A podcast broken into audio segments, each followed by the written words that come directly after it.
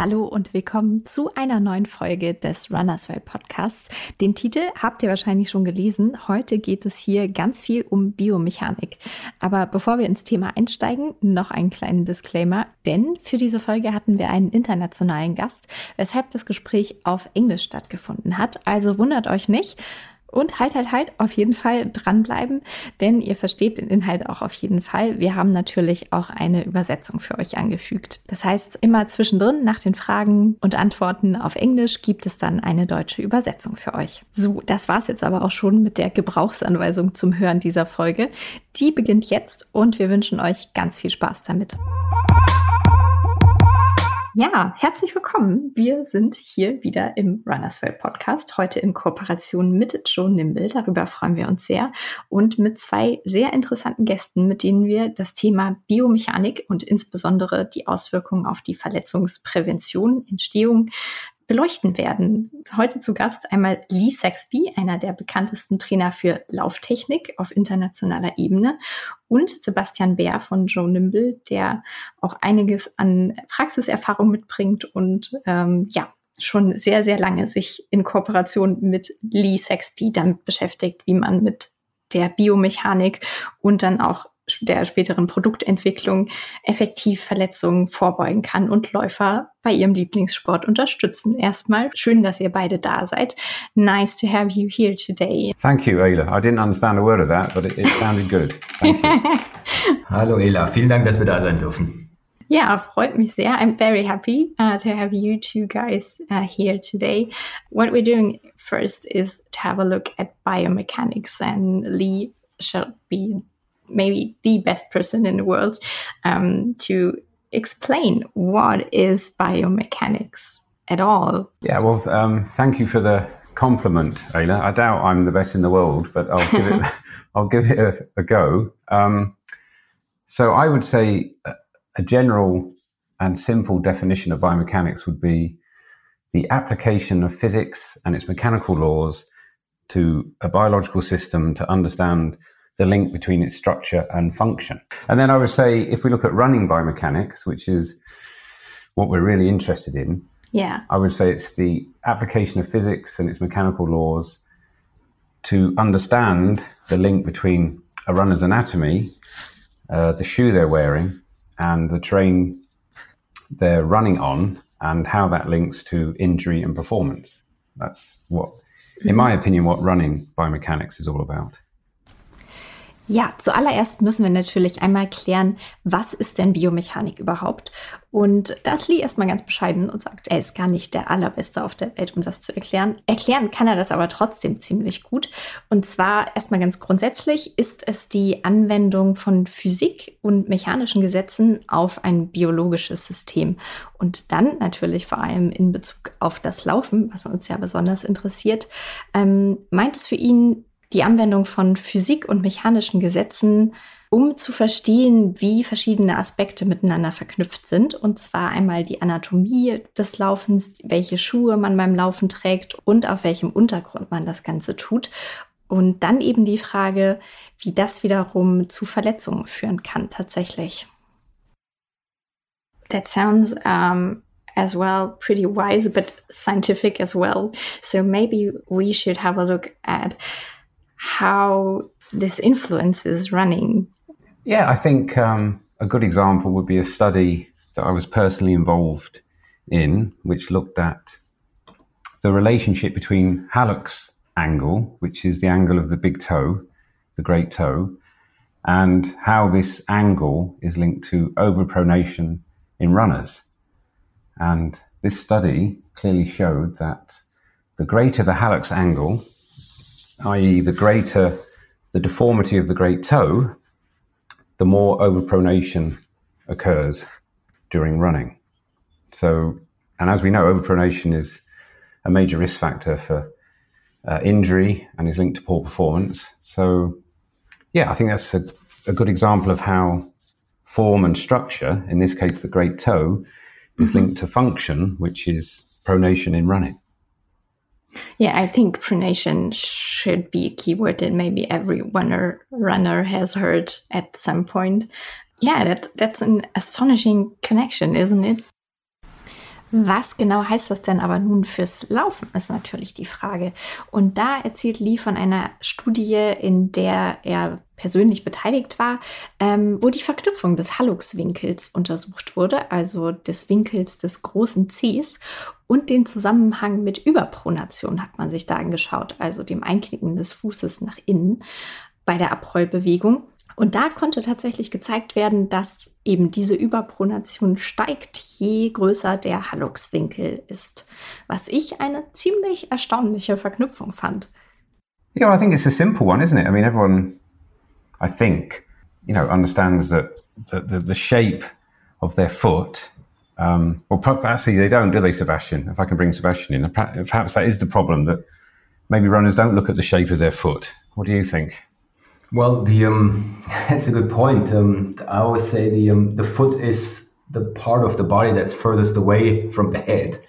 We don't think about our feet. For most people, hopefully, yeah. Yeah. So so so yeah, people don't think a lot of their feet, and um, the the poor structure that we see in most of the feet, and especially in runners' feet, um, uh, is a problem, and people accept that as normal. Um, and in modern days, uh, obviously, um, uh, it seems that this has become the normal state, um, but it's not the natural state. Yeah, good point. Normal is invariably not natural anymore, right? So, yeah, good point. Mm. Ja, Lee dagegen findet das eigentlich gar nicht so erstaunlich und fragt dann Sebastian, ob das vielleicht sogar ein Problem sein könnte, dass Läufer gar nicht so sehr darauf achten, welche Form und welchen Zustand ihre Füße ebenso haben. Und ja, Sebastian sagt, naja, die Füße, die sind ja so mit am weitesten weg vom Kopf, normalerweise. Ähm, das führt dazu, dass viele Menschen gar nicht so sehr über ihre Füße nachdenken. Und in Sebastians Erfahrung ist es so, dass viele Menschen Füße in einer schlechten Verfassung haben. Die Leute das aber als normal hinnehmen. Und da muss man sagen, dass normal aber eben nicht natürlich ist you you are a trainer for running technique too. Is yes. that one of the biggest, um, yeah, surprising moments that your clients maybe have? Well, I think um, in recent years, uh, most of my clients have been broken barefoot runners. You know, people that are striving for this natural form or running technique. Um, yeah, and I think the biggest sort of aha moment for them is that you know this theory, which is a good theory, that based on our anatomy, um, there is a perfect way to run, um, which is the whole premise of this craze we had, you know, about barefoot natural running, mm-hmm. uh, landing on the forefoot, and I think actually it's still haunting the industry, right? Most photo shoots seem to show people landing on their forefoot, but that's my perception. Would you agree? It's um, it's it's quite popular forefoot running. It seems. Yeah, I, I think it's always promoted as the fastest running style yeah. and what the, the, pro runners do. But yeah, you, so you say it's not necessarily the best um, running style for every well, I think, runner. I think the logic is sound in that you know humans are born to run, mm-hmm. uh, and obviously for thousands of years they ran around barefoot. Yeah, but they were running on natural terrain, which is a key point. And and from my own observations, I spent time in Kenya, uh, in Namibia, with the Bushmen. You know, they're they're a different build. They tend to be under 70 kilograms, and they tend to have these fully functional feet. You know, uh, broad, flexible, strong feet. So. Mm-hmm you know, there's they're, they're, built very differently to the modern uh, runner in Germany or the UK, for example. So, yeah, I think probably forty thousand years ago it was a good way to run, but now, uh, from my experience, again, modern day humans tend not to be lean, mean hunter gatherers, and they tend to have very rigid shoe-shaped feet, which we'll probably elaborate on later, and they tend to run around on man-made surfaces. So. Mm-hmm teaching heavier people with compromised foot function to run barefoot or on their forefoot, in my experience, is a recipe for pain and frustration normally. Mm. I think to put it, if I may, put it simply, yeah. And this is what I use with my clients: is it's because uh, they understand this sort of analogy that it's a simple hardware software problem, an incompatibility problem. So if you're going to adopt the software of a hunter gatherer and run in this natural way, then you need the hardware of a hunter gatherer, mm-hmm. which means the body structure. So you tend you need to be invariably lighter and have a like I say a fully functional natural foot. Otherwise, you end up with this incompatibility and something will get broken. And that is probably why 90% of people get broken when they attempt to run barefoot or take up forefoot running. Mm-hmm. Again, in my experience. Which means a running injury then? Yes, uh, of course, yeah. Was kann Lee aus seiner Erfahrung als Lauftrainer heraus sagen? Ist das vielleicht sogar einer der größten Überraschungsmomente, die er so bei seinen Klientinnen und Klienten erlebt? Dazu sagt er, ähm, ja, die meisten waren Leute, die am Barfußlaufen gescheitert sind. Es gibt ja, sagt er, diese Theorie, dass durch die Anatomie gegeben so eine Art perfekter Laufstil existieren würde. Ähm, und noch immer geistert ja auch der Mythos des Vorfußlaufens durch die Läuferwelt, der immer als der schnellste Laufstil propagiert wird. Aber Lee gibt zu bedenken, natürlich, wir sind Menschen und zum Laufen geboren und die Menschen haben das Jahrtausende lang gemacht. Aber heute tun wir das auf ganz, ganz anderen Untergründen. Und darüber hinaus kommt es eben auch auf den Körperbau an. Und Lee sagt, unsere Körper heutzutage entsprechen eben nicht mehr den durchtrainierten Jägern und Sammlern. Und das führt dazu, dass der moderne Läufer, wie Lee es sagt, oft ein Hardware-Software-Problem hat. Ähm, damit meint er, Hardware und Software müssen zusammenpassen, also der Körper physisch und die Art des Laufens, also was ich damit mache, eben auch. Und in Lees Erfahrung ist es eben so, dass bei etwa 90 Prozent der modernen Menschen so ist, dass sie ziemlich schnell eine Verletzung haben, wenn sie ihren Laufstil plötzlich aufs Vorfußlaufen umstellen. Ah, okay. Um, by the way, how is running injury defined? Do you have something like a definition in science there? I wish you hadn't asked me that. That's a difficult one, isn't it? Because um, again, when you read the literature, it seems that everyone, every researcher, uh, at the beginning of the study defines a running injury different to other researchers. So it, there mm-hmm. seems to be no universally accepted definition, and they tend to come up with one that suits their individual study. Um, and I think also the problem with it is is pain injury? And would uh, an elite runner, a professional runner, define an injury the same as a jogger or a recreational runner? Um, it's difficult to pin down, I think. Okay, and very individual. Yeah, mm-hmm. I think. Would you, would you, agree, would you agree, Sebastian? What do you think? Yeah, um, well, definitely. I mean, there's a, a whole lot more at stake um, for professional runners, and um, you know, for them, um, probably missing a scheduled um, you know workout uh, uh, is a huge deal in the preparation. So um, injury um, will have a whole different um, definition compared to to a hobby runner who um, you might might experience pain and uh, his routine is just changed but um, he has a different experience with that and he would probably define uh, injury at a different stage and in a different way. So mm-hmm. that that is a very difficult topic to really pin a, a, a definition down.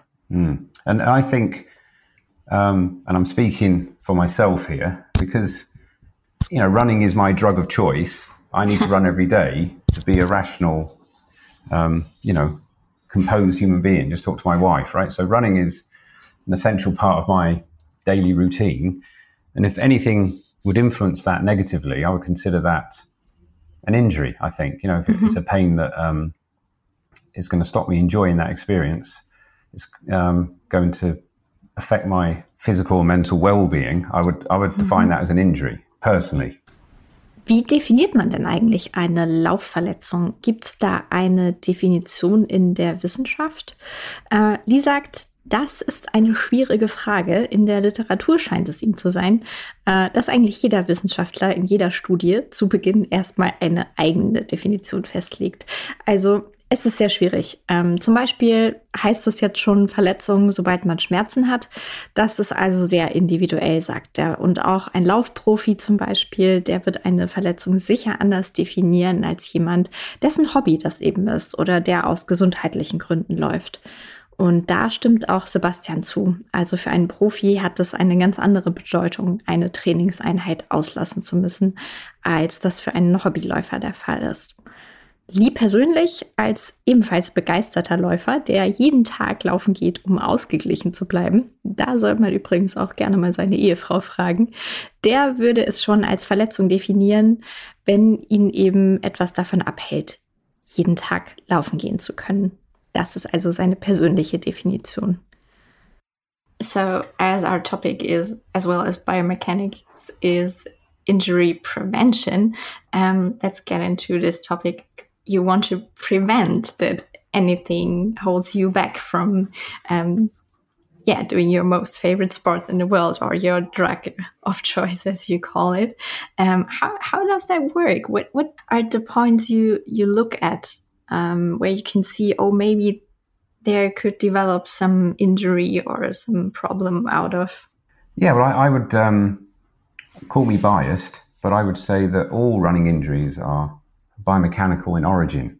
Okay. And, and yeah, let me justify that. What I mean by that is that so if you take overuse injuries, um, an overuse injury uh, could be defined as damage to a biological tissue when it's been loaded repetitively. Yeah. So mm-hmm. you know you're doing too many miles, um, you know, too often. That's how you get an overuse injury. Um, so it's a mechanical force that is damaging uh, a biological tissue, hence yeah. biomechanics, right?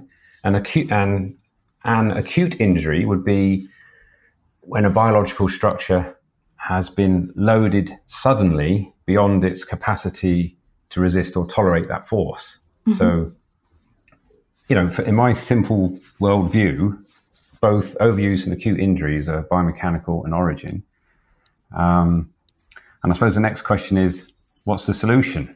yeah, how, how do we prevent injuries? And I would yeah. say, again, the answer is in biomechanics. We can either make the biological tissue stronger or more resilient, and that's intelligent progressive training, or we can attempt to reduce the biomechanical load, mechanical forces, and that's where we look at technique, um, obviously the shoe, the terrain, and body weight is obviously a big issue there. And that goes back to why most modern runners fail at barefoot running. It's those issues again, right? So, mm-hmm. yeah, I would say because I'm a biomechanist, everything is about biomechanics. Yeah.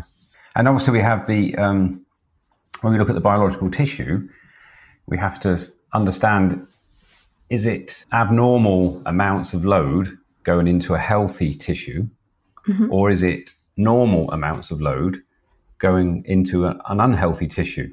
It creates it creates an injury, but there's two different scenarios there. Does that make sense? That um, if you take a healthy human and overtrain them, they're going to yeah. get injured. But if you took an unhealthy, and what I mean by that is someone who's maybe overweight, too old, got injury history, then even normal forces can create an injury.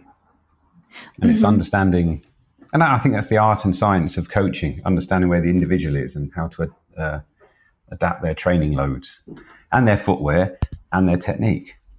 Da unser Thema ja eben auch die Vorbeugung von Verletzungen ist, einmal die Frage, welche Rolle spielt denn nun die Biomechanik da? Also wo kann ich ansetzen und feststellen, hieraus könnte sich jetzt ein Problem entwickeln, eine Verletzung? Lee sagt, er ist da natürlich ein bisschen vorbelastet als Biomechaniker, aber seiner Meinung nach haben alle Laufverletzungen biomechanische Ursachen. Das möchte er natürlich auch gerne erklären und sagt, einerseits hätten wir da die Überlastungsverletzungen, die könnte man als Gewebeschaden definieren, der dadurch verursacht wird, dass eine mechanische Kraft wiederholend auf das Gewebe einwirkt und zum Beispiel durch zu viele Kilometer oder zu häufiges Laufen diese mechanische Kraft biologisches Gewebe zerstört. Biomechanik eben. Auf der anderen Seite gibt es ja noch die akuten Verletzungen. Und hier sagt er auch wieder Biomechanik, da wird das Gewebe einmalig einer zu starken Kraft ausgesetzt und dadurch wird dann die Verletzung ausgelöst. Was ist also die Lösung? Auch die findet sich in der Biomechanik, sagt der Biomechaniker. Wir können also entweder das Gewebe stärken und so widerstandsfähiger machen durch gezieltes Training oder wir reduzieren die Krafteinwirkung, wo es dann auch um Lauftechnik geht, aber auch die Schuhe und den Untergrund oder das Körpergewicht. Und da hätten wir auch wieder einen der Gründe, warum eben der moderne Läufer am Barfußlaufen scheitert. Außerdem gibt Glieder noch zu bedenken, wenn wir uns das Gewebe anschauen, ähm, müssen wir auch gucken, ist es jetzt zu viel Umfang für einen gesunden Körper oder ist es umgekehrt, dass es vielleicht sogar eine Verletzungsvorgeschichte gibt, man schon ein gewisses Alter hat oder eben dieses Übergewicht. Also ähm, da können auch schon moderate Umfänge für eine Verletzung sorgen. Und dann geht es wieder um gut abgestimmtes Training, das passende Schuhwerk und den richtigen Laufstil. Um, so as it's so individual, um, can you give any tips? How can oneself maybe, yeah, recognize, oh, there's something going on. I, I should be aware of this or that, or is it too individual? And well, I think we have to. I think obviously there's the laws of physics, as I said, which don't change, right? So based, if you're running on planet Earth, gravity is still going to be a factor we have to deal with, and the the you know the ability for you to use gravity is, is the key, and that's based on um, your anatomy and your technique.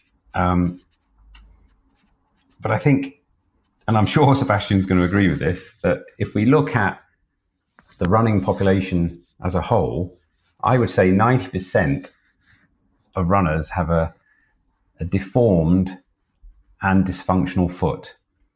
And I would say that is a major biomechanical cause of running injuries, and it's ignored. And Sebastian, please jump in here. I'm sure you're itching to. Yeah, well, not much to add, but um, um, you know, in in in my words, um, the foot is the basis for everything, right? We carry the load of our body uh, with every step uh, we take uh, with our feet. And uh, when there's a problem with the structure in feet, um, uh, we carry this body weight on an unstable basis, which has to be compensated for uh, in other parts of the body, then, which, as Lee says, then may lead to pain and injury. Uh, and this instability uh, is usually, or, or this um, structural problem in the foot is usually caused by, um, you know, footwear, modern footwear, running footwear that is um, based on a symmetrical shoe last, which we'll probably get to later, um, uh, which which which squeezes the toes uh, together and uh, robs them of their natural function, and um, that's my experience over decades uh, working in with people end end users, uh, runners, normal people, uh, when I look at their feed, when I analyze their feed, and um, uh, especially um, over the past years, working together with Lee and working with runners, um, we see it in the area of 80 to 90 percent of the runners that there's something wrong in foot structure, and mm-hmm. that usually is the main cause um, for problems in other parts of the body. Also, das Ganze ist super individuell, aber gibt es vielleicht Tipps, worauf man selbst achten kann? Dazu sagt Lee, naja, die Gesetze der Physik, Erdanziehungskraft, das kann man natürlich nicht ändern. Aber etwa 90 Prozent der Läuferinnen und Läufer haben Fußfehlstellungen, die verursachen, dass die Füße eben ihre biomechanische Funktion nicht mehr richtig ausführen können und das wiederum führt zu Verletzungen. Ja, und auch Sebastian sagt, der Fuß ist die Basis, die das ganze Körpergewicht bei jedem Schritt trägt. Und wenn hier also ein Problem vorliegt, dann stehen wir eben auf einer wackeligen Basis. Und woher kommt das Ganze eigentlich? Oftmals, sagt Sebastian, ist das eben durch modernes Schuhwerk verursacht, das einen symmetrischen Schuhleisten hat und dadurch die Zehen zusammengequetscht werden. Ähm, Sebastian berichtet dann auch noch aus seiner jahrzehntelangen Erfahrung in der Analyse von Füßen von Läufern und da sagt auch er, 80 bis 90 Prozent der Läuferinnen und Läufer haben eben keine anatomisch korrekt geformten Füße mehr, was dann zu Problemen an anderen Stellen im Körper führt. -hmm. So this is why you're making shoes a little bit differently, which we will talk about, mm. I'm sure, of later. Um, yeah. But th- th- there's an, a very impressive example I would love to hear from you. Um, there was that run uh, in the desert, the Badwater 100 and I forgot the um, number, um, an ultra yeah, marathon.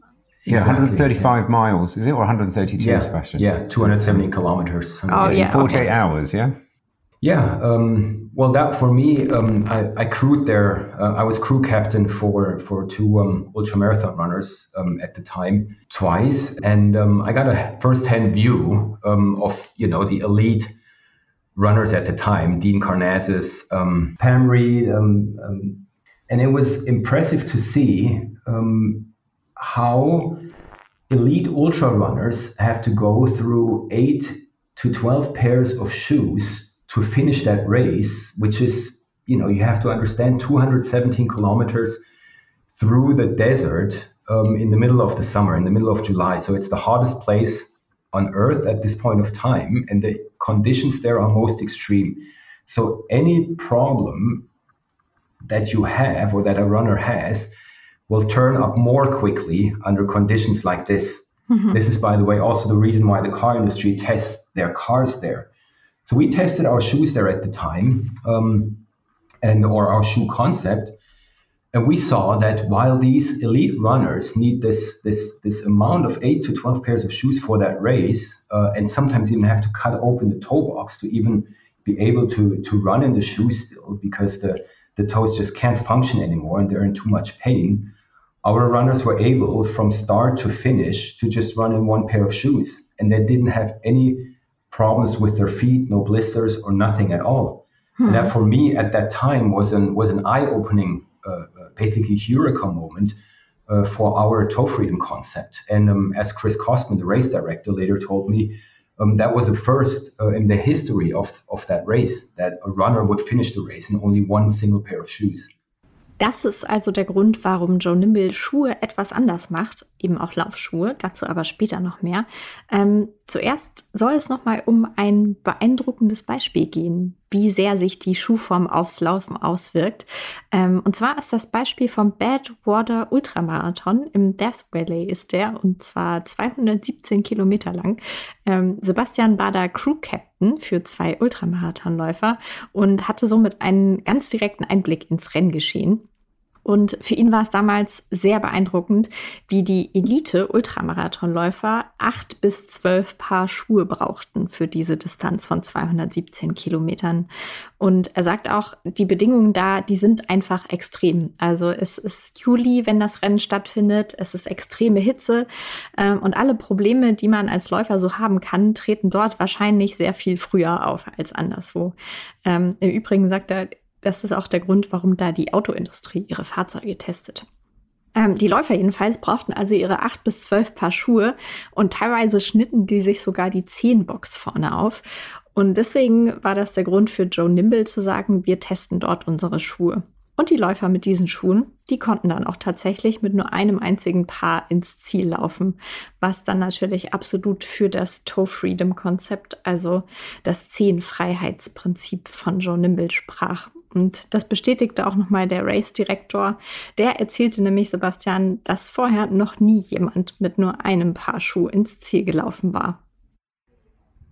Yeah, and I think that was one of the first conversations we had, Sebastian, and it was, um, you know, that's obviously got me hugely interested in what you guys were doing with the toe freedom last, and, and it just makes sense, doesn't it? If if the toughest. That is probably the toughest foot race in the world, correct? Mm, yeah. And, in, if you only need one shoe to do that, that's a good endorsement for a shoe, I would say.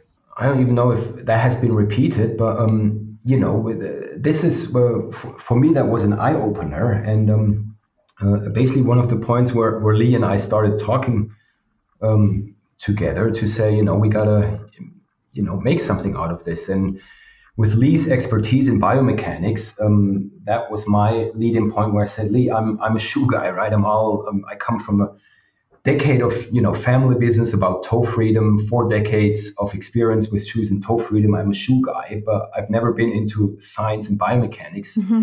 that deep. So um, I wanted to understand what are the biomechanical and scientific reasons that we can achieve such a positive result. Historically, that's it's a subject. I mean, we explored that together, didn't we, Sebastian? Looking at the history mm. of toe freedom or foot shaped shoes. Um, and in fact, I've created two um, scientific opinion pieces, um, which have been published in scientific journals. And I believe the, um, they're on the runabovereason.com website, yes. Sebastian. People can download yeah. them. Is that correct? Yeah, yeah, it's on the um, on the runabovereason.com website in the science area, and in, I in English every, and German, or yeah, huh? Yeah, yeah, English and German. And Perfect. I think yeah. every runner should read those because they're real eye openers and they're not too sciencey, easy to understand. Got some nice pictures, nice yeah. illustrations. Yeah, yeah, and um, and there's and, and uh, don't forget the toe freedom video that you created, yes. which I thought was excellent. Yeah. So, uh, and I think this is what you were saying, Lee, right? That um, uh, a couple of, I don't know how long ago, um, Lee and I really went onto this side project of um, analyzing the history of toe freedom, right? Because yeah. Um, uh, we we didn't start with toe freedom, right? Neither did others. Um, so we we wanted to understand when when did the topic come up, and um, mm-hmm. we did private research. Lee brought basically his research and library of books and mm. I brought mine, and we we pulled up all historical sources with some of the original pieces uh, from the 1700s, um, and, and and we came to the first recording. The written first written recording about the benefits of toe freedom dates back to I think it was 1782. Dutch yeah. guy, guy named um, Petrus Camper. Mm-hmm. Uh, and that was amazing for us. And we just followed that whole route uh, over, over the decades and centuries. Um, and what we discovered was that basically every 50 years, more or less, um, somebody would bring up the topic and say, wait a second, with symmetrical shoes, we're doing it wrong, we're hurting people. Yeah. Um, but then it goes away again, either because people wouldn't understand it medically or biomechanics was not developed that far or technology was not that far, or the industry was against it um, for obvious reasons. Um, but we followed this path to keep it short, and we made a, a short, funny, um, you know, easy to watch video about it, which is basically a, a quick run through uh, um, uh, two or three, two and a half uh, centuries of, of the history of toe freedom, and that's also yeah. on that website. So and the interesting thing is that the conclusion every fifty years, um, they reach the same conclusion that mm. Mother Nature is an excellent designer and engineer, and you know her cardinal design principle is form is function. So what, what that means is that human foot is foot shaped for very good reasons. Mm-hmm. Yeah, and if you mess with the the form of something, you mess with its function, and essentially deformity leads to dysfunction and injury. It's quite a you know, and we can justify it with physics and evolutionary biology, anthropology, but basically common sense, I think. Und Lee erzählt dann, dass Sebastian und er sich eben genauso kennengelernt haben und begonnen haben, miteinander zu arbeiten. Sebastian eben als der Schuhexperte und Lee als der Biomechaniker. Seither sind sie eben in ständigem Austausch und haben sogar auch ein kleines Projekt gestartet. Sie haben sich nämlich mit der Geschichte der Zehenfreiheit befasst. Ähm, sagen, wir haben das eigentlich gar nicht erfunden, sondern in der Geschichte kam das schon ganz oft auf, konnte sich aber nie so wirklich durchsetzen. Also die, die Recherche hat dann tatsächlich ergeben, dass es eine erste Aufzeichnung von 1782 schon gibt und dann etwa alle 50 Jahre immer wieder aufkam, dass eben Zehenfreiheit und Schuhe, die sich an der natürlichen Fußform orientieren, immense Vorteile haben. Aber es hat sich eben bisher nie wirklich durchgesetzt, weil entweder das medizinische Verständnis fehlte, die Technologie noch nicht so weit war, Biomechanik noch gar keine Rolle spielte oder schlicht die Industrie das Thema nicht umsetzen wollte. Und da haben Lee und Sebastian auch noch eine Empfehlung, und zwar die Webseite runabovereason.com. Ähm, da kann man auf Englisch und auch auf Deutsch genau hierzu noch sehr viel mehr lesen und sich auch ein Video angucken. It's kind of it's kind of shocking to to hear that mankind could have done it better for so long time.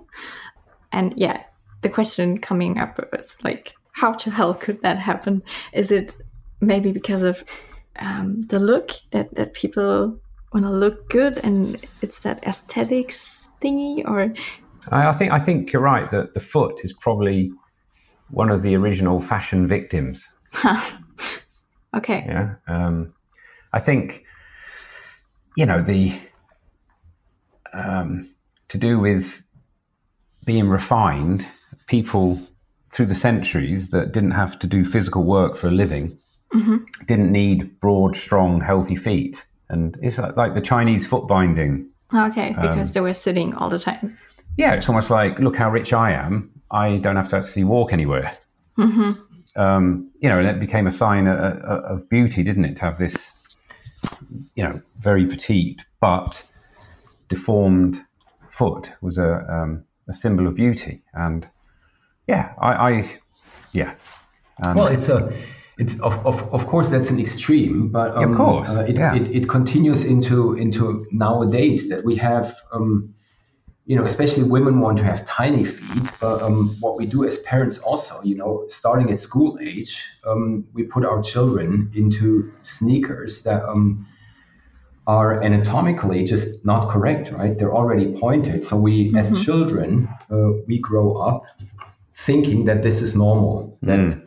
The toes should be pointed together in the front, that they should be mm-hmm. squeezed. Mm-hmm. So, and then we don't question it, and the parents don't question it, and um, you just grow up. You become a teenager. You you know become a young adult. You, you never question it. You think this is normal, and this is the paradox. Uh, and as you said, almost shocking that. Um, you know nobody points at the elephant at the in the room mm-hmm. but um, it does a lot of damage um, because it's again it's the base for every step that we take so so we mess with a part of the body um, that um, is responsible for our mobility for the rest of our lives every single day Schockierend ist das ja irgendwie schon, dass sich das Konzept dann trotzdem nie wirklich durchgesetzt hat.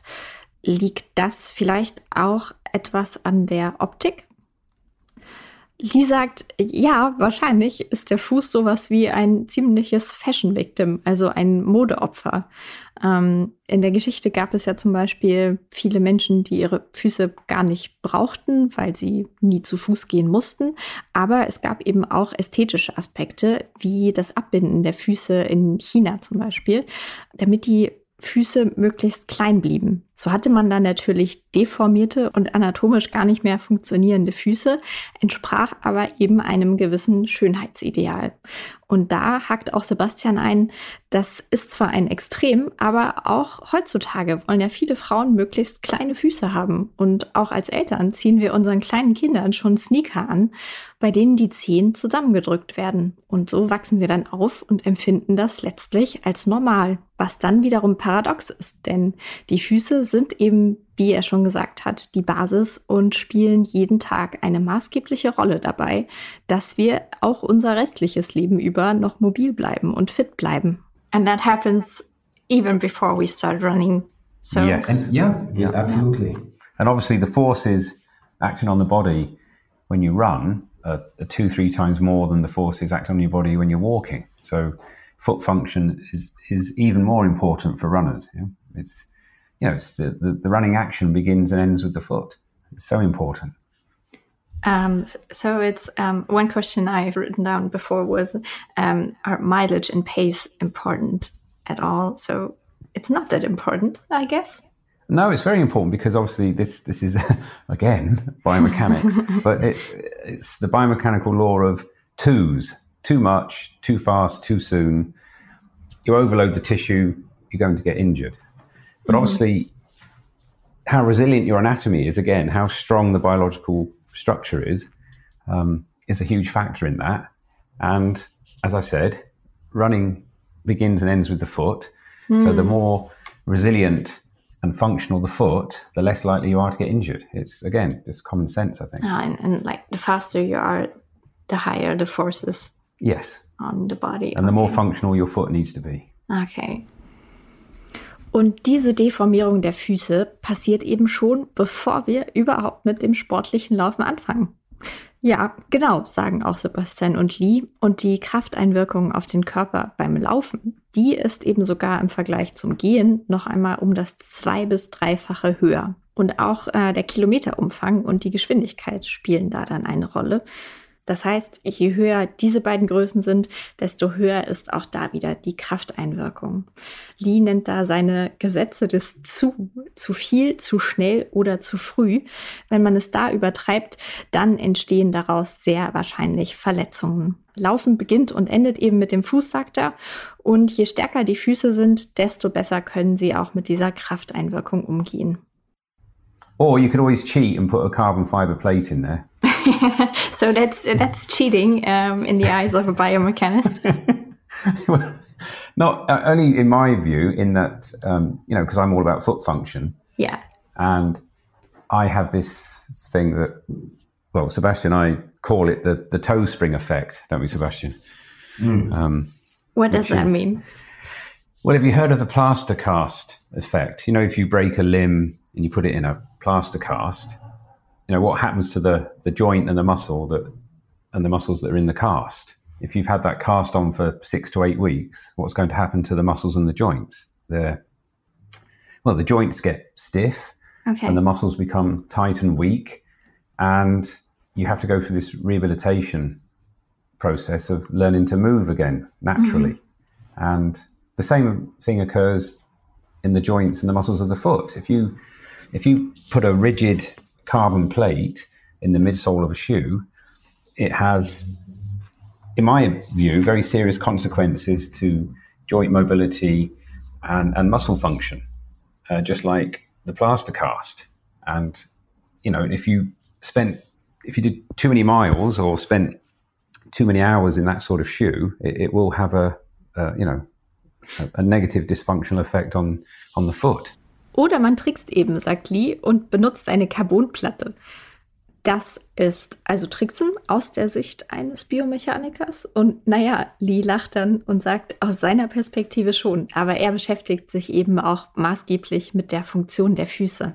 Und dann erklärt er, Sebastian und er nennen das den Toe Spring Effekt und vergleicht das mit einem Gipsverband. Denn wenn man sich also etwas bricht und dann wochenlang einen Gipsverband hat, dann werden dadurch die Muskeln schwach und die Gelenke steif, sodass man dann erstmal eine Reha machen muss, um diese Funktionen wiederherzustellen. Und da, sagt Lee, sehen er und Sebastian eben denselben Effekt auch bei den steifen Carbonplatten, die man heutzutage eben in vielen Laufschuhen verwendet. Denn was ein Gipsverband macht, das passiert ihrer Meinung nach auch durch die Carbonplatte in den Schuhen mit den Muskeln und Gelenken der Zehen. Was dann also bedeutet, wenn man solche Schuhe zu oft oder zu lange trägt, dann hat das funktionale Konsequenzen für unsere Füße.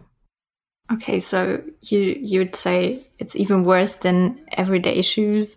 Um, they're right out of hell, destroying our natural body function.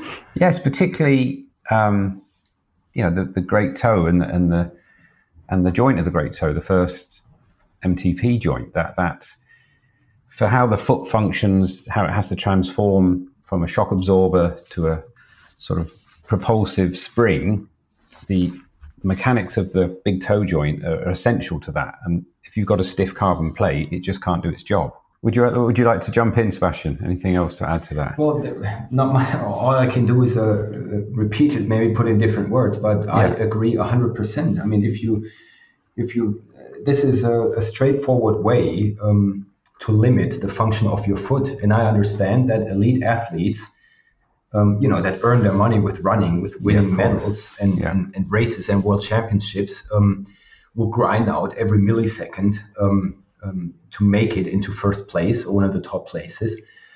Um, but what what does that have to do with with your average uh, normal runner uh, who is not under that pressure? Um, uh, I think that's a big problem because people don't realize um, the functional issues that they're doing to that they're going to cause on their feet uh, by using those shoes. That's that's an opinion that I completely share with. Yeah, and that's a good point actually. If you are the like me, the who runs or jogs for health, mm-hmm. um, you know, I don't want to destroy my foot function. I want to maintain it and even make it better. Um, so I would avoid a carbon fiber plate like the plague, definitely. Sind denn dann Carbon-Schuhe also noch schlimmer als normale Alltagsschuhe? Naja, sagt Lee, die mechanische Funktion des Groß-Cs, die verändert sich eben durch diese Schuhkonstruktion. Und das erste Gelenk im großen C ist dann eben nicht mehr für die Stoßabsorbierung zuständig, sondern wird zu einer Art Sprungfeder umfunktioniert. Durch die Carbonplatte kann also die eigentliche Aufgabe nicht mehr erfüllt werden. Und auch Sebastian sagt, ja, das ist eine sehr fortgeschrittene Variante, die Fußfunktion zu limitieren. Und Sebastian versteht, dass es bei Eliteathleten natürlich um jede Sekunde geht, wenn man um die Medaillen vorne mitläuft. Aber für normale Hobbysportler ist das ja nicht ausschlaggebend. Und die meisten Läuferinnen und Läufer verstehen wahrscheinlich gar nicht, welche grundlegenden Einschnitte so ein Schuh dann für die Biomechanik bedeutet. Deswegen sagt Lee, er würde Carbonplatten für sich selbst beim Laufen auf jeden Fall wie die Pest vermeiden. Um, so maybe this is the point where Sebastian can give us an introduction in how to develop shoes differently because your um, point is we want to develop shoes that don't do all of the stuff um, and mm. that don't limit our biomechanic function in the body. So how can I imagine you're you're in your in your working space and then you just think, okay, I have to make that shoe. What do you do first? Yeah, um, well, for us, um, basically, um, everything starts um, with the analysis of um, runners' problems or the, the demands that they have um, for a shoe. Um, mm-hmm. So um, our recipe um, to solve uh, these kind of problems um, are always based on toe freedom, um, which again means that we use our physical toe freedom last right at the beginning of this process uh, and put it in relation to um, to biomechanics. And maybe to quickly explain, because uh, not everybody knows what a last is. Very shortly, it's what we call the sole of the shoe, um, and it gives the shoe its shape. And uh, basically, all of the design DNA of a shoe or of a shoe philosophy is um, in that in that shape of the last. And um, so it's it's it's it's a you know it's a it's a piece um, a shape um, which is inside the shoe to keep it simple throughout the whole production process uh, almost. Mm-hmm. So could you say um, it's like a three a simplified three dimensional model of the foot? Yeah, exactly. Yeah, thanks for that, Lee. Um, yeah, and this um, you know this this this general approach um, um, of, of of how we we start the process, um, looking at the problems, looking at the demands, uh, and of course our shoe last. Uh, we have never changed that. Um, and, and, this development process uh, basically um, for us and especially for me it goes on all the time. So there's um, you know not not an, not not a starting point where I sit in my office and say okay let's make a new shoe.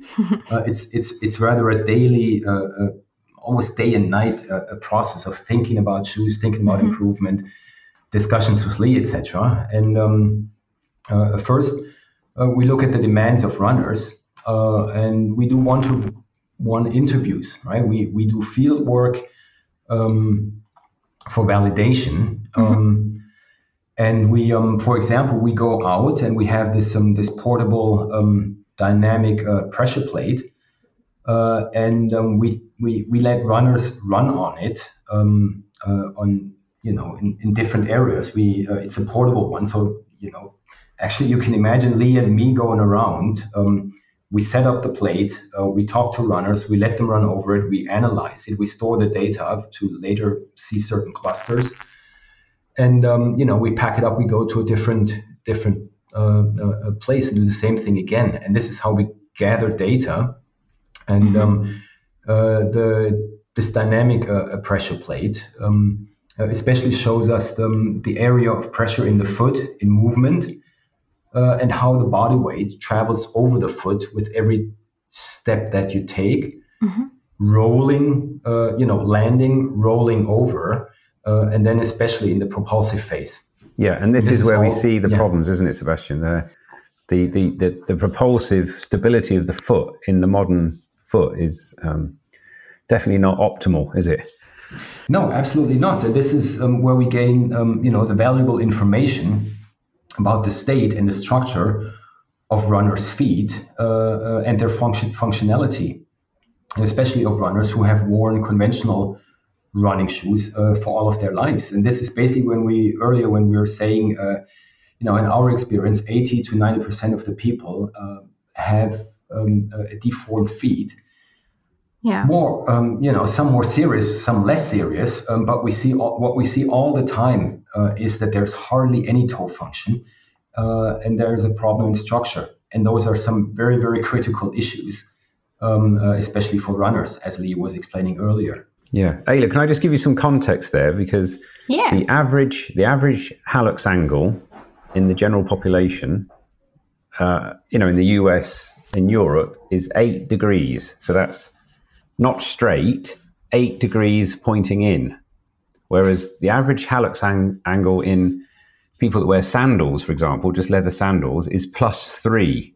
Okay, and it should so be zero, I guess. No, plus plus is even better. So it should be minimum zero. You're right. So zero means it can still function properly. But okay. as soon as it starts to turn in, yeah, then we get biomechanical issues. Okay. And what's fascinating is that normal, and it's not considered a problem, it's considered normal, is eight degrees of hallux angle. Whereas, like I say, in, in more natural, if I can use the word, populations where they still wear, uh, you know, go barefoot or wear leather sandals, it's plus three. So it's slightly more out than straight and provides very important propulsive stability. Mm-hmm. So that's where we say 90% of people have a deformed foot, is because, yeah, 90% of people have um, some form of hallux angle. Kommen wir also mal zu der Frage, wie Joe Nimble Schuhe entwickelt, welche die Fußfunktion eben nicht einschränken. Wie kann man sich denn da so einen Entwicklungsprozess vorstellen, haben wir Sebastian gefragt. Und der erklärt, das beginnt im Prinzip alles mit den Bedürfnissen der Läuferinnen und Läufer. Und die Lösung basiert dann auf dem Schuhleisten mit Zehenfreiheit, den Joe Nimble eben hat. Ähm, der wird am Beginn des Entwicklungsprozesses mit der Biomechanik verknüpft. Aber noch kurz zur Erklärung, was der Schuhleisten eigentlich ist. Ähm, Im Wesentlichen die Form der Sohle. Und darauf basiert dann letztlich der ganze Schuh. Lee sagt ähm, im Prinzip so eine Art 3D-Modell des ganzen Fußes, worauf dann eben der Schuh entwickelt wird. Und der Entwicklungsprozess, der ist auch wirklich ein Prozess, sagt Sebastian. Das passiert jeden Tag oder sogar Tag und nachts. Und da gibt es ganz viele Schritte und auch Diskussionen mit Lee natürlich. Aber zuallererst schauen sie sich eben die Bedürfnisse der Läuferinnen und Läufer an. Das machen sie mit Einzelinterviews, also eins zu eins Interviews. Aber es gibt auch eine mobile, dynamische Druckplatte. Über die können sie Leute laufen lassen, um Daten zu sammeln zum Beispiel zur Gewichtsverteilung beim Abrollvorgang. Und was Sie da zum Beispiel gesehen haben, ist, dass die Stabilität beim Abdruck ein großes Problem für viele moderne Läufer ist. Wie schon erwähnt, haben den Daten zufolge etwa 80 bis 90 Prozent der Läufer und Läuferinnen eine eingeschränkte Fußfunktion. Und was sie auch sehen, ist, dass viele im Prinzip sogar fast gar keine starken Zehen haben. Dazu hat Lee auch nochmal einen schönen Kontext. Ähm, und zwar den durchschnittlichen Hallux-Winkel, also den Winkel des Großzehs, der in den USA und Europa durchschnittlich bei minus 8 Grad liegt. Und bei Völkern, die größtenteils Sandalen tragen, also etwas natürlicheres Schuhwerk, da liegt der Winkel bei durchschnittlich minus 3 Grad. Wie groß sollte der Winkel eigentlich sein? Er sollte mindestens bei Null sein. Positiv wäre sogar noch besser. Bei allem unter Null sind aber schon funktionale Einschränkungen zu beobachten. And by the way, can that be corrected somehow? Once I have that hallux angle, can I, yeah, turn it back? anyhow? I'll let Sebastian answer this one because this is why he exists. Yeah, well, um, uh, it, of course, it, it, it, depends on you know um, how serious it is, how old you are, um, what you do every day, you know, it's yes, it can be corrected, and I've had uh, customers all over the world who who thank us for our shoes, saying, "Look, hmm. since I wore your shoes, I could avoid surgery, or or the problem improved." But what we usually say is, um, our shoe, based on the philosophy of toe freedom, is not a magic shoe that will solve all these problems. So um, we advise, especially runners, to do certain exercises. Um, for examples, with the you know, we Lee and I developed this kit of um, uh, uh, wedges and, and a toe band, which keeps which you know comes together with a set of exercises to keep the midfoot flexible and to work with certain exercises on your hallux angle. And you can improve okay. that, but you have to be disciplined yeah. uh, uh, and invest time. Um, but as runners, uh, especially, I think we're used to discipline and investing time. so you know that's um that's something that we say you know if you really want to um, practice your hobby your beloved hobby for all your life that's something you put in and then yes you can improve the situation Zwischenfrage, lässt sich ein negativer Halluxwinkel denn eigentlich irgendwie wieder verbessern? Dazu sagt Sebastian, das hängt natürlich davon ab, wie stark ausgeprägt der Winkel ist, wie alt man ist, wie der Alltag aussieht. Aber ja, grundsätzlich kann man es schon korrigieren. Also er sagt, er hört von Kunden auf der ganzen Welt natürlich immer wieder, dass sie mit den Schuhen von John Nimble das Problem deutlich verbessern konnten oder dass sie sogar eine OP vermeiden konnten. Aber Sebastian sagt, sie sagen auch immer, dass die Schuhe aber eben auch keine Wunderschuhe sind. Und sie empfehlen auf jeden Fall spezielle Übungen, um den Mittelfuß flexibel zu halten zum Beispiel. Und solche Übungen in Kombination mit einem speziellen Zehenband, die muss man dann eben auch diszipliniert durchführen und die Zeit investieren, das regelmäßig zu machen. Aber Sebastian sagt auch, wir als Läufer sind wohl ziemlich prädestiniert dafür, uns zu disziplinieren. Und schließlich will man ja eben auch das geliebte Hobby noch das restliche Leben ausüben können. So, you know, coming back to your question, with this with this bundle of, of information, yeah. basically we go into the, the, the technical evaluation. Um, and um, then the ball is basically in my half where I have to evaluate what is technically uh, possible mm-hmm. uh, from the current state of, of shoe technology.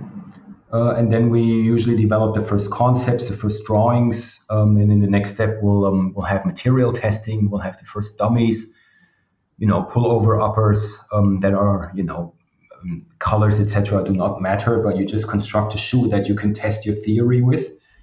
Um, and with with those first um, prototypes, we basically again test um, the biomechanical aspects uh, and thesis that we have um, put out or that we're looking for to answer uh, the market demand and especially the runner's demand towards a, a mm-hmm. shoe to be more pain free.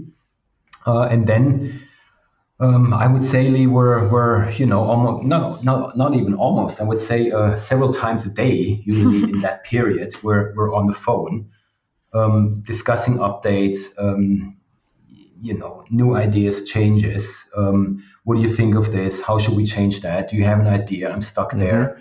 You know these kind of things. And um, and I personally even think this is one of the most exciting uh, times during the development even though I hold my breath uh, almost all the way through it, but it's it's fun, right? Because you're doing something and you see you grind out good results. And um, uh, I think Lee, it's fair to say that um, um, you know with with Lee, I work with somebody who um, uh, who will always speak the truth, right? So we don't. Mm-hmm. You know, basically BS each other. Um, uh, you know, if he thinks this doesn't work or we're going on the wrong track, um, and vice versa, right? We tell each other, and we're very picky and serious and deep about that. And that's a that's a very intense uh, but positive um, process. And the yeah, other side I mean, of that is there's yeah, two factors there, isn't there? There's the the biomechanical truth, if you like, and then the commercial yes. truth, and we mm-hmm. they have to be, you know, there's this creative tension between the two. Yes, absolutely, and that's why I say it's a it's a tough one, but. Um, mm this is this is sometimes we're, we're amazed right when when new stuff comes up and um, the, the, creative process is always uh, you know this technical creative process is, is one of the most beneficial ones. And and part of this is um, you know I work with uh, with a partner in Pirmasens uh, here in Germany. Mm-hmm. um, a lab basically uh, extremely I think one of the if not the best in uh, uh, in, in, in, Germany and the world uh, in terms of development. And and they share the same passion. So um, um, you know, when I talk about these these several times a day phone calls, uh, it includes them, and we go back and forth.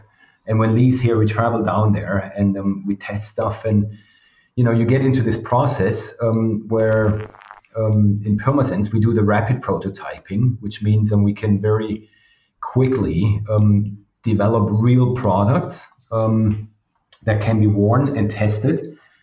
Um, and with the and with these prototypes, um, uh, then we go and, and with the test results, basically we go maybe another uh, another couple of rounds, uh, and then when that is confirmed, you go into the final uh, materials. So um, you do the same thing over again, but with the actual materials, upper materials, uh, laces, um, um, uh, and applications as you will have them in the series production, um, and go again through this round of testing. And when that is all confirmed, that can be tiring because sometimes you find something and you know even with the with the development of the Ultreya, uh, the new shoe that we just launched, um, mm-hmm.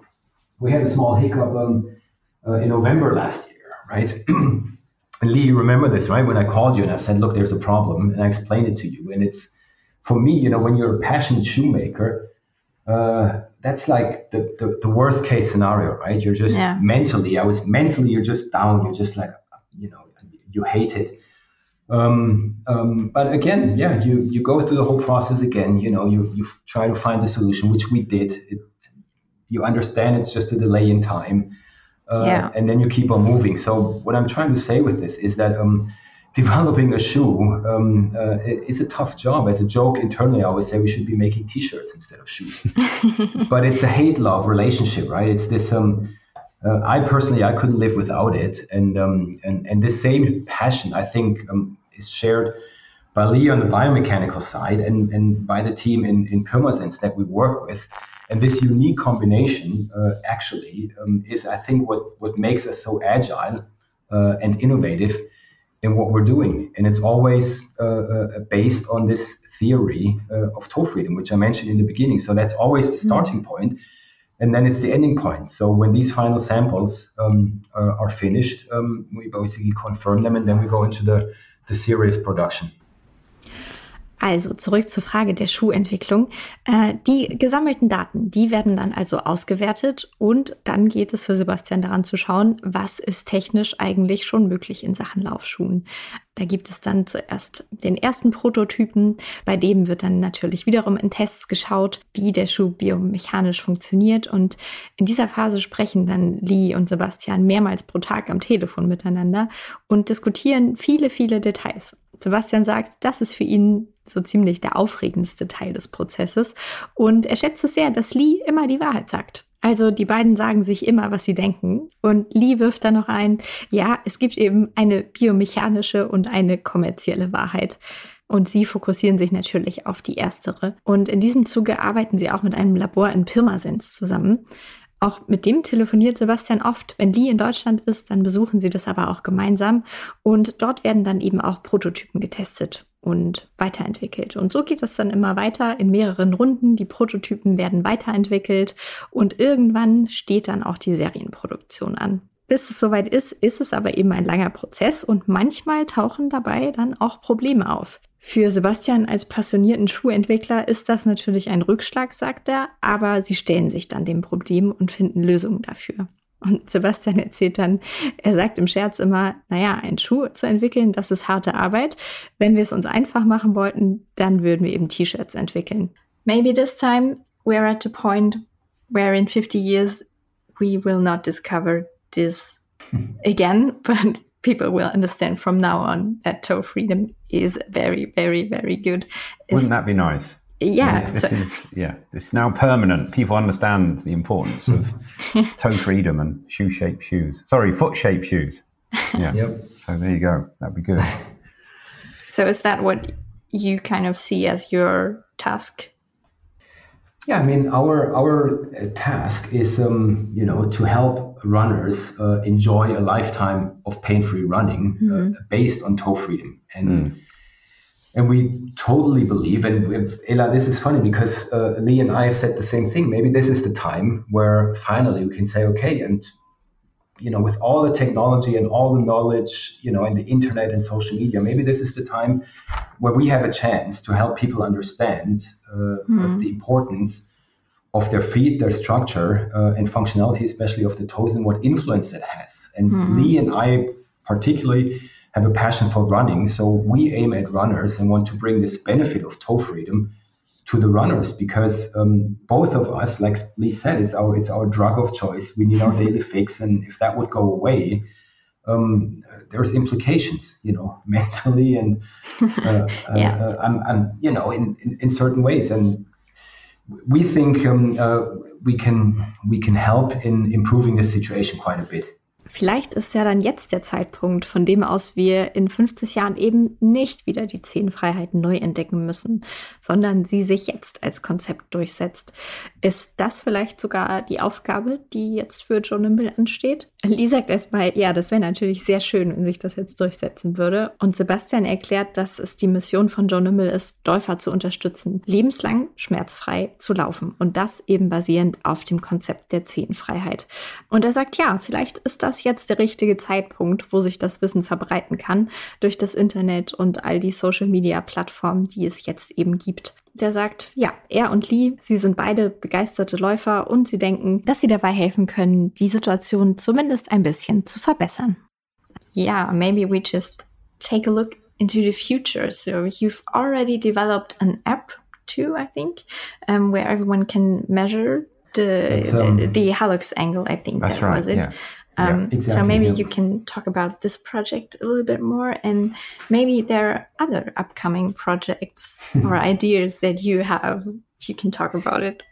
Yeah, of course. Um, well, you know, the app is um, uh, for one, it um, it's uh, uh, it works on iOS, and um, uh, the Joe Nimble app, which um, uh, is interesting because with the phone you can scan your foot uh, in a simple, fun way um, and the app creates a three-dimensional three-dimensional replica of your foot um, within a couple of seconds.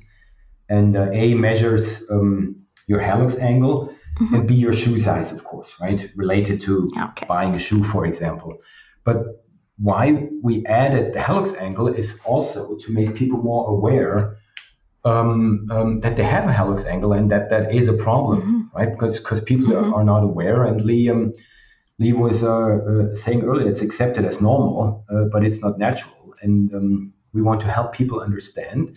And you can even, you know, um, with the app track, hopefully the positive development uh, of your hallux angle um, when you do something about it with the shoes uh, mm-hmm. and with some exercises. Um, and, and I think it's fascinating that um, you know you can put technology in people's hands um, through the through the iPhone uh, and give them this kind of benefit for free Mm-hmm. Um, so, so that's why we initiated this project. But on the top of the list, of course, for for future projects, uh, as I said, is you know for us always um, to provide um, for uh, a lifetime of pain-free running. So I think the um, the success of the Nimble Toes Addict and also our recovery sandal Recover Toes um, um, has you know had some impact in the market. The market mm-hmm. has seen that you know okay, there's there there's an alternative, uh, and that there are also still white spaces in the market, white spots, white spaces. Yeah. Okay. Um, and and we are um, you know of the opinion, or or we we strongly believe that um, uh, uh Joe Nimble and and and its toe freedom concept. Um, has still much more to offer in the area of um, you know um, injury prevention, recovery, and comfort for runners. So the Ultreya, which has just come out, was one of the biggest steps, one of the biggest correct milestones uh, on this journey. Um, uh, but naturally, we don't stop uh, at this milestone. Um, uh, we, we keep on developing. Basically, like I said before, the process is a daily, ongoing process.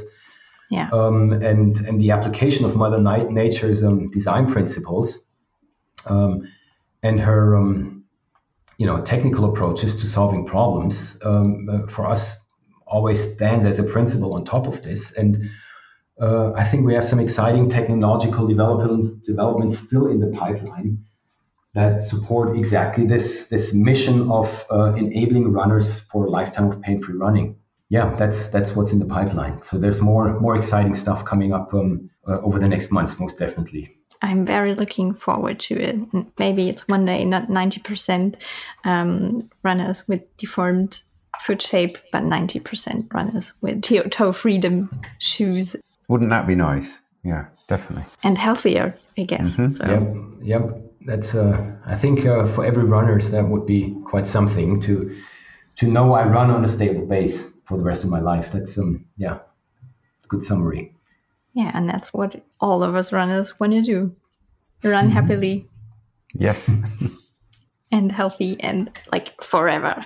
Yes. Um, so yeah, wishing you all the best for for that mission and we are so looking forward for all that you are going to develop thank you very much Ela for having us thank you for being in this podcast episode that was very interesting and yeah i hope um, you out there enjoyed it too. Thank you lee and sebastian. Definitely. it's very fun. Appreciate your questions. Thanks thank you very much Genau, Sebastian erklärt zur App, die gibt es auf iOS und man kann damit eben per Smartphone den eigenen Fuß scannen und ein 3D-Modell des Fußes erstellen, um einerseits die Schuhgröße bestimmen zu können, wenn man sich einen Schuh bestellen möchte, aber man kann damit eben auch den Hallux-Winkel messen. Und das haben sie hinzugefügt, um ein Bewusstsein bei den Menschen zu schaffen, dass sie so einen Winkel eben überhaupt haben. Denn sie möchten dabei helfen, darüber aufzuklären, dass es eben nicht normal ist. Und außerdem kann man mit der John Nimble App dann auch einen hoffentlich positiven Verlauf dokumentieren, wenn man eben die Übung macht, um diesen Halluxwinkel wieder zu verbessern. Außerdem ist Sebastian fasziniert davon, dass man den Menschen per Smartphone diese Technologie einfach kostenlos in die Hand geben kann, sagt er. Ja, und zu den weiteren Projekten. Ganz oben auf der Liste steht grundsätzlich natürlich das Ziel, dass Sie bei John Nimble eben wollen, dass Läufer ihren Sport ein Leben lang und schmerzfrei ausüben können. Und er sagt, mit dem Erfolg des Nimble Toes Addict und der Recovery Toes Sandale hat der Markt schon gesehen, da gibt es eine echte Alternative. Und sie glauben aber auch, dass John Nimble und das Zehenfreiheitskonzept noch mehr bieten kann im Bereich von Verletzungsprävention, Regeneration und Komfort für Läufer.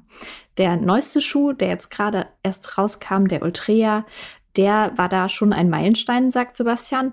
Aber sie hören jetzt natürlich nicht auf. Es ist weiter ein Prozess und die Umsetzung von natürlichen Designprinzipien in modernen Produkten ist weiter ihr Ziel. Damit machen sie also weiter und wir dürfen auch gespannt sein, denn in den nächsten Monaten wird es definitiv noch spannende neue Veröffentlichungen geben. Und da sind wir auch sehr gespannt und wünschen alles Gute für dieses tolle Ziel, das John im Bilder hat. Vielleicht ist es ja dann irgendwann umgekehrt, dass eben 90 Prozent der Läufer in Zehenfreiheitsschuhen laufen und starke, biomechanisch hervorragend funktionierende Füße haben. Wir bedanken uns auf jeden Fall sehr bei Sebastian und Lee, dass sie in dieser Podcast-Folge dabei waren und hoffen, dass es euch da draußen auch gefallen hat. Diese Folge heute in Kooperation mit Joe Nimble. Wenn dem so ist, lasst uns doch gerne eine gute Bewertung da. Darüber freuen wir uns sehr und wir freuen uns natürlich auch, wenn ihr uns abonniert, falls ihr das noch nicht gemacht habt. So verpasst ihr keine neue Folge. Die gibt's alle zwei Wochen. Dann hören wir uns wieder hier im Runners World Podcast.